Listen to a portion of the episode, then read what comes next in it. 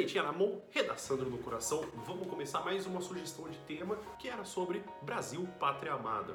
O que a gente vai precisar entender antes dessa pergunta toda que a gente vai tentar formular e justificar numa redação é compreender que se a gente pode identificar o Brasil como ele sendo um país que ele é apaixonante, que as pessoas gostam de onde moram, ou se é justamente um país onde ele é odiado e desprezado por todos. Bom, o que a gente tem que entender primeiro de tudo sobre a construção do nosso país é que a nossa identidade nacional ela foi construída de uma forma um pouco diferente de todos os outros países. Se você for perceber, a nossa construção ela começa primeiro com o descobrimento do Brasil em 1500 e depois com a fuga da família real portuguesa pelas invasões napoleônicas em 1522. O processo de construção da família real ter vindo para cá é justamente uma fuga. Um assunto muito recorrente em poesia, literatura portuguesa, é justamente desse saudosismo de uma terra que não é deles, justamente uma saudade. Ah, lá em Lisboa, lá em Portugal, Então, essa visão de que o Brasil era justamente um país que não era aquele que eles viviam, está muito enraizado sobre essa cultura de fazer comparações com outros países e justamente o que a gente vai desenvolver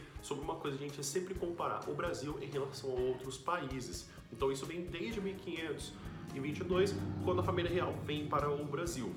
Isso depois também pode ser pensado com o que a gente consegue entender o que é pátria. Se a gente for procurar a definição, a gente pode encontrar como ou o país ou a terra que a gente vive. Se a gente for pensar, o dimensionamento do Brasil é muito grande. É um país com uma extensão territorial muito imensa. Se a gente anda de um estado para um outro, uma diferença muito grande, tanto cultural, de língua, geografia, clima, pessoas. Então o Brasil ele tem uma diversidade cultural imensa. Então falar que você ama o Brasil inteiro é uma coisa meio complicada, pois o Brasil é uma coisa muito grande. Então até você conseguir achar todos os aspectos para você poder conseguir definir, ah, isso eu amo, isso eu amo, isso eu amo, é uma coisa complicada.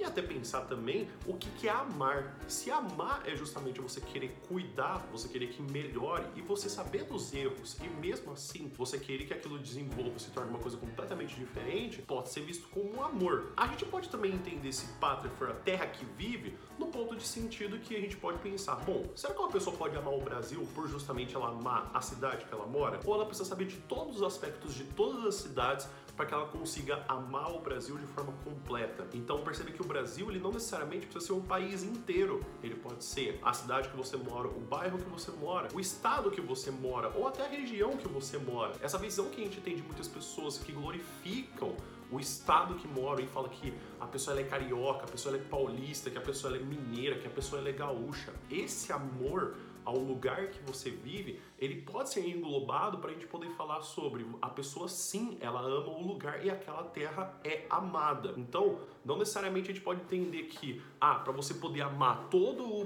Brasil, você tem que amar todas as partes, todas as regiões, todas as cidades. É uma coisa complicada porque, por exemplo, a gente tem escritores que talvez nunca viajaram para outras cidades, como por exemplo Machado de Assis. Machado de Assis fez duas viagens. Ele sempre viveu a vida inteira dele no Rio de Janeiro. Ele pode ter amado o lugar que vivia e ter generalizado isso para como se fosse o Brasil. O fator de identidade nacional é uma coisa complicada, pois a Itália ela viveu até o século 20, século 19, sem ela se denominar completamente como Itália. Até a mesma língua oficial que é criada como o toscano é uma coisa que vai demorar muito tempo. A Itália já existia já fazia muito tempo, ela via como cidades-estados. E até mesmo lá as partes são divididas por regiões e as pessoas não deixam de amar o país por justamente falar que, não, não, eu sou da Calábria, eu não amo a Itália, eu amo a Calábria. Porém, que tá, se você mora naquela região, o amor é inerente de você amar aquele lugar, de você amar o país. E a gente tem também do saudosismo dos outros imigrantes e também até dos escravos africanos. Isso foi fortificado com os portugueses. Então eles vieram para cá, fugindo de Portugal e tiveram que se assentar aqui. Os escravos africanos que são retirados de suas terras e justamente tem uma saúde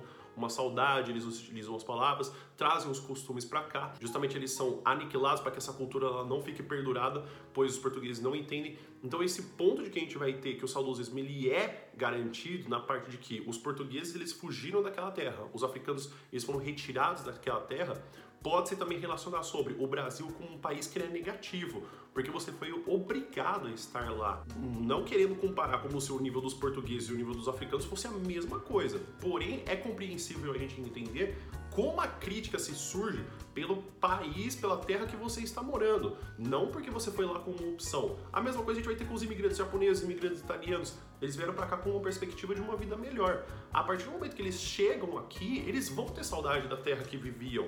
E aí eles vão falar: "Nossa, nossa, porque lá no Japão". Inclusive, essas construções que a gente tem de alguns cortiços, alguns bairros que eles são construídos como se fosse realmente um pedaço da antiga terra, é justamente essa saudade que agora eu me sinto em casa, pois tem justamente um aspecto do que eu lembro lá da terra onde eu vivia. Então, a construção de como a gente vai falar que a pátria ela é amada ou ela não é, é justamente o que a gente consegue entender de pátria. Pátria tem que ser o país inteiro, tem que ser os lugares que eu vivo. Eu posso amar, sendo que eu quero justamente compreender todos os aspectos negativos e querer melhorar isso, se eu estou tentando melhorar a cidade que eu vivo, eu quero participar ativamente da política, eu participo da coleta seletiva, eu quero participar também da educação e da saúde. Será que isso já é um sinal de amar a pátria? Pois a gente entender que os pequenos aspectos que a gente vai amando do Brasil, pode ser que a gente consiga amar o Brasil como completo, e até aí que a gente consegue encontrar os erros que a gente vai ter justamente do Triste Fim de Policarpo Quaresma, que é uma obra escrita por Lima Barreto, que ele vai falar sobre o mufanismo e o nacionalismo muito exacerbado que a gente vai ter para também a gente poder conseguir entender o que é nacionalismo e o que é patriotismo. Nacionalismo é um movimento de alavancar os fatores positivos, ele costuma ser um movimento, então ele vai e volta, vai e volta. É mais ou menos quando alguém usa uma camiseta do Brasil a cada quatro anos. Ele vai idolatrar o Brasil naqueles momentos bons. A partir do momento que perdeu a Copa do Mundo, ele pega a camiseta, coloca no armário.